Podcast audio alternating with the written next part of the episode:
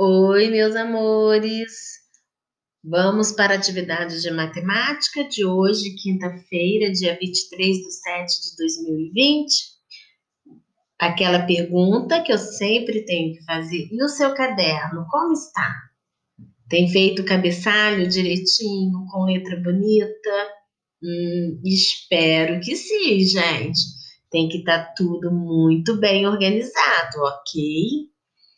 Estamos ainda em matemática falando dos números maiores que mil. E aí, eu trouxe para vocês hoje uma oficina de problemas. Vamos ver como é que funciona?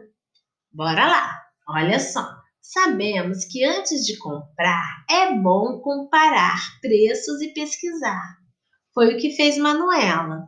Ela pesquisou o preço de alguns eletrodomésticos Observe e responda as questões. Loja 1 e loja 2. Na loja 1 de eletrodomésticos, Oriente Brás é o nome da loja. Ela tem uma geladeira que custa R$ 2.555, uma Smart TV que custa R$ 2.505, lava-louças custa R$ 1.661 e lava-roupas R$ 1.059. Na loja 2, que chama Lúcia Eletro, nós temos uma geladeira que custa R$ 2.800. A Smart TV custa R$ 2.700. Lava-louças, R$ 1.000. E lava-roupas, R$ 1.450. Após você observar esse panfleto das duas lojas eu quero saber. Letra A. Qual é o artigo mais barato e o mais caro somente na loja 1? E depois, na loja 2. Qual é o mais caro e qual é o mais barato? Se a Manuela quiser comprar Smart TV, que loja ela deve escolher? A loja 1 ou a loja 2? E se quiser comprar a geladeira, onde ela vai comprar? Na loja 1 ou na loja 2? Manuela tem R$ 3.700. Que artigos ela poderá comprar na loja 1 com esse valor? O que, que dá para ela comprar? Dá para ela comprar mais de um artigo? Quais? Dá para ela comprar só um artigo? Mas aí vai sobrar dinheiro? Lembra que ela tem R$ 3.700 e eu quero saber que artigos ela pode comprar, ok?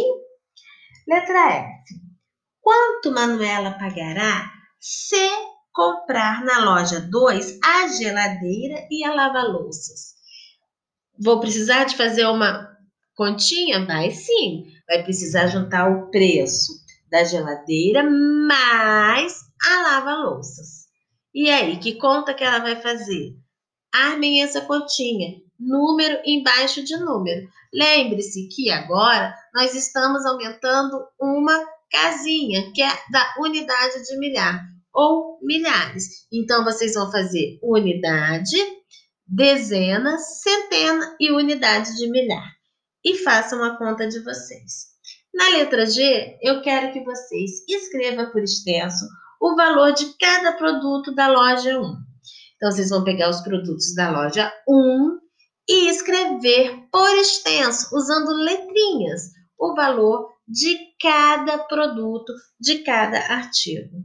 Tá muito tranquila essa atividade. É para fazer assim com bastante atenção, ok, meus amores? Um beijo para vocês, fiquem com Deus e até a nossa próxima aula. Tchau!